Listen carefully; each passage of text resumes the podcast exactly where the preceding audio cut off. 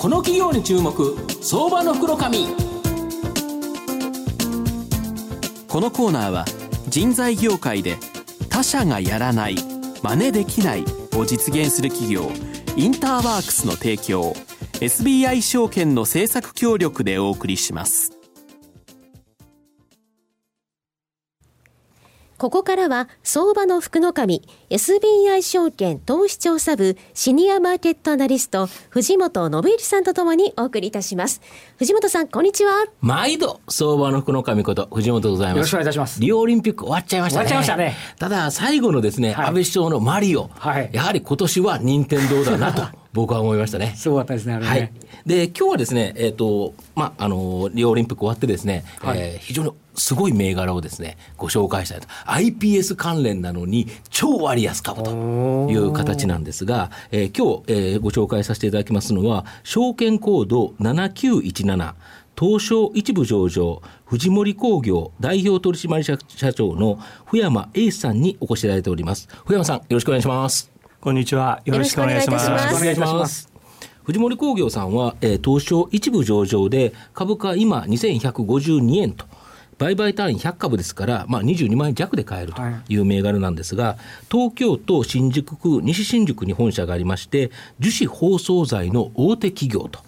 1914年に生糸を守る、えー、防湿防水紙ターポリン紙っていうんですけどこの製造で創業され包む価値を追求して創立100年を超えるですね、まあ、老舗の企業という形になります。で包装材料メーカーのパイオニアとして時代に先駆けたですね製品群を医薬品から日用品食品などの幅広い分野に提供されておられまして例えばスーパーマーケットが誕生して生活スタイルが変化するとですね、はい、味噌や調理用食品用の包装材料を開発すると。まあ、その後、例えば健康志向の高まりに対応してですね、安心安全を合わせて届けられるような医薬品の製造と同じレベルのハイクリーンな環境で医薬品や医療機器の包装材料提供に注力してます。また近年はですねあの地球環境への配慮から詰め替え用の包装材料を開発提供。あの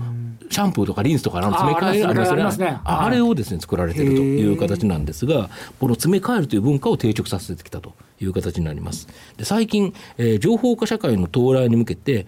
精密性やハイクリーンを求められる情報電子分野にも進出され各種機能性フィルムを開発し変更版用保護フィルムでは世界トップシェアと液晶の中にこれ入っててこれトップシェアを取られてると。非常にですねユニークな企業で、まあ、包むという基本技術は元になってるんですけどさまざまな新規ビジネスに挑戦して、まあ、事業領域を拡大されておられると。で現在も大阪大学と共同でですねあの iPS 細胞の量産技術を研究再生医療に注力されるなど、まあ、今後ができるですね創立100年を消える新生企業という形なんですがもう変革し続ける成長企業ですよね。で社長あの御社は創立100周年を超える新生企業でありながらですね本当に変革続けられるさまざま事業領域を拡大して変革されてるんですけどその秘訣っていうのを教えていただきたいんですか。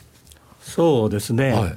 あの実は今の質問っていうのは、うん、まあ、ちょうど3年前に、うん、えー、創業100年史を、はいはい、作った時に、はい、あの編集員がまず話題にした、はい。はい、事柄なんですね。で、はい、彼らは、その過去の資料だとか、うん、それから OB の人たちにいろい。ろ聞いて回ったようですけども、まあ、そこから導き出した答えっていうのが、まあ、創業当時から、あの国内にとどまらず、広く海外にも出向いて、新しい技術や素材などを探し求めて、それをヒントに、日本で受け入れられる新しい製品をどんどん提案していったということのようですね。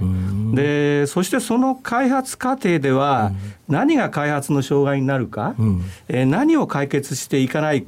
ければいけないかというそういう考えを飛び飛び越えて、はいはいえー、いきなりその理想とする製品を何が何でも作り上げてしまうという行動力を発揮していたようですね、はい。はいなるほど。やはり元の技術力があるからこそ変革し続けてそうかもしれませんね。いうことですよね。でまあ結果いろいろな分野でファーストエントリーを果たすことができていたということになっていますね。なるほど、そういう新しいところでもうトップを取っていくっていう感じですよね。そうですね、ただ、まあ、反面、何故うまくその製品ができたかの理論付けっ的な裏付けっていうのはこう、後からつけていくような、まあ、そういうところもあったようですけど、ただ、今の時代、スピード感を要求されるんであれば、その今までのやり方っていうのは、意外といいかもしれないなと私は思ってますし、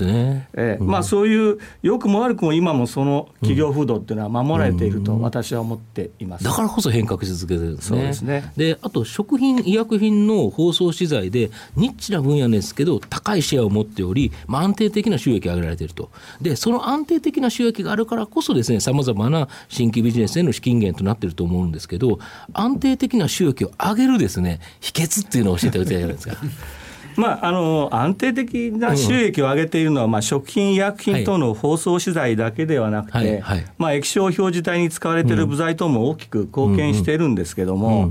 まあ、実はあの当社が大事にしている価値観に、違いという言葉があるんですね。でこれをローマ字表記して、まあ、海外の子会社なども含めたグローバルスローガンにしているんですけども、それは単なる差ではなくて、違いを追求して、提案していくことが大事だということを言ってるんですね。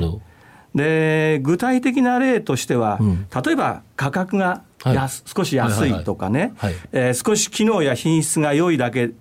ではですね、うん、競合との差にしかならないよね。はいはい、そうですよね。でそれでは、うん、競合との抜きつ抜かれつの消耗戦をやるだけ、うん、ああまあ最後価格競争になっちゃうっていう感じですよね。で結局、はい、その競合戦をやった後でですね、その市場をレッドオーシャンにしてしまうようなことも起きてしまうということで、はい、まあ、それはしたくないということで、まあ、当社はあ当社のものしか買いたくないという違いを作り上げることを常に意識して開発生産を販売してきたんですね。なるほどでそれが結果的に安定的な収益を維持していることにつながっていると思いますね。ねで、はい、そのお金をまた次のあれに投資していくということですね。そ、ね、の投資がですね今回大阪大学と共同でですね iPS 細胞の量産技術を研究再生医療に非常に注力されてるんですけどその概要をちょっと簡単に教えていただきたいんですが。まあ、あの大阪大学さんとはですね、まあ、基礎研究ではなく産業化を視野に入れた、うん。はい、えー、研究開発を実施しています。はい、で具体的にはさまざまな組織に分化する能力を有する iPS 細胞、はい、まあ、ですから分化するっていうことは、心筋になったり肝臓になったり、網膜になったりするわけですけど、そういう iPS 細胞を大量に作り出すっていうのが我々の最初の狙いなんですね。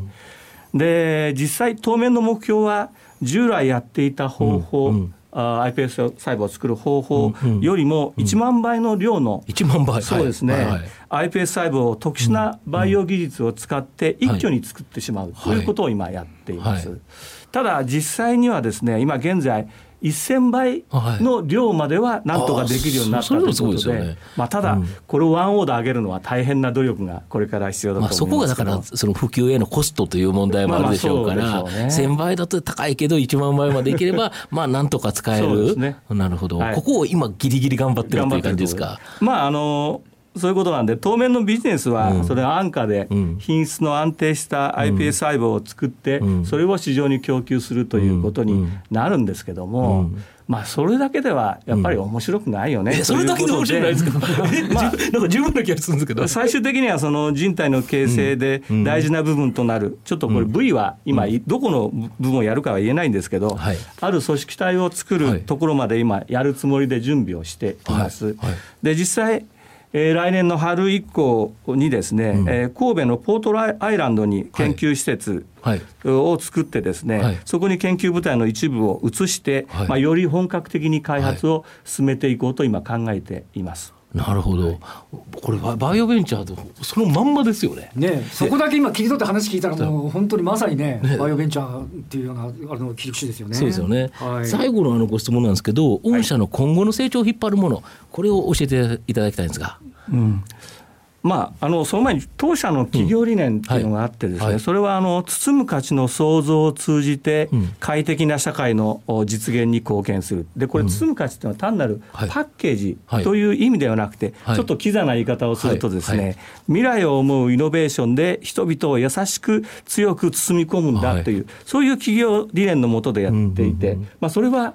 これからも変わらなくやっていこうと思っています。でそれを実現するためにその塗ったり貼ったり積層したりする、はい、まあ、いろんな機能を積み重ねて、新しいものを作り出すという当社の技術、うん、えー、これはコアとなっていてこれも今まで通りそこをやっていくということになると思いますね。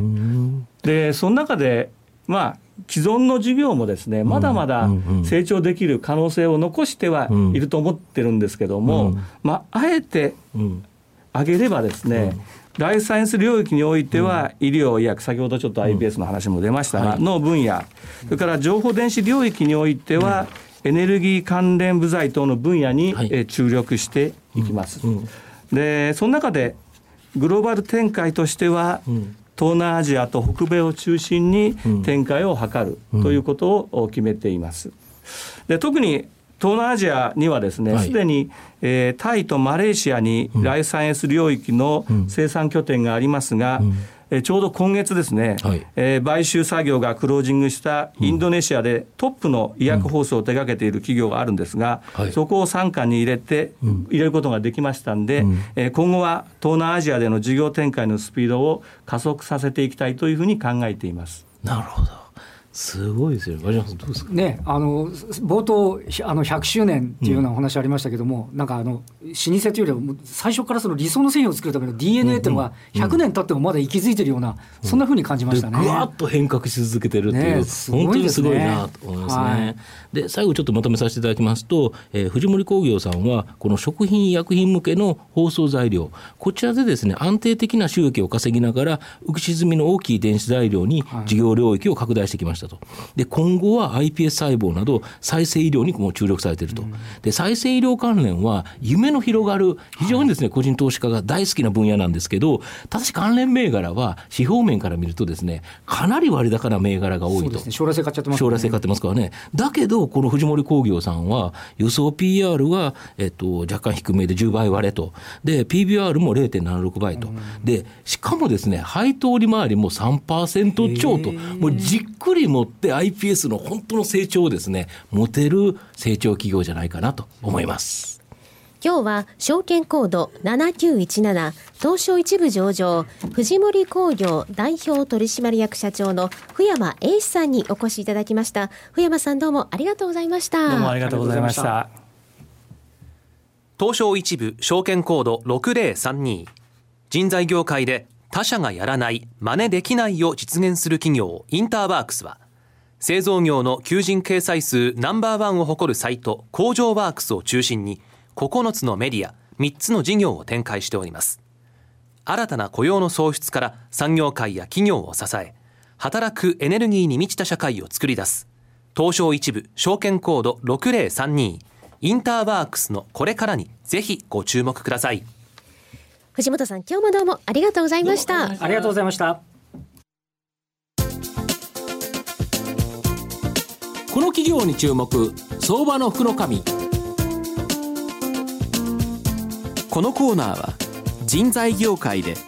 他社がやらない真似できないを実現する企業インターワークスの提供 SBI 証券の政策協力でお送りしました。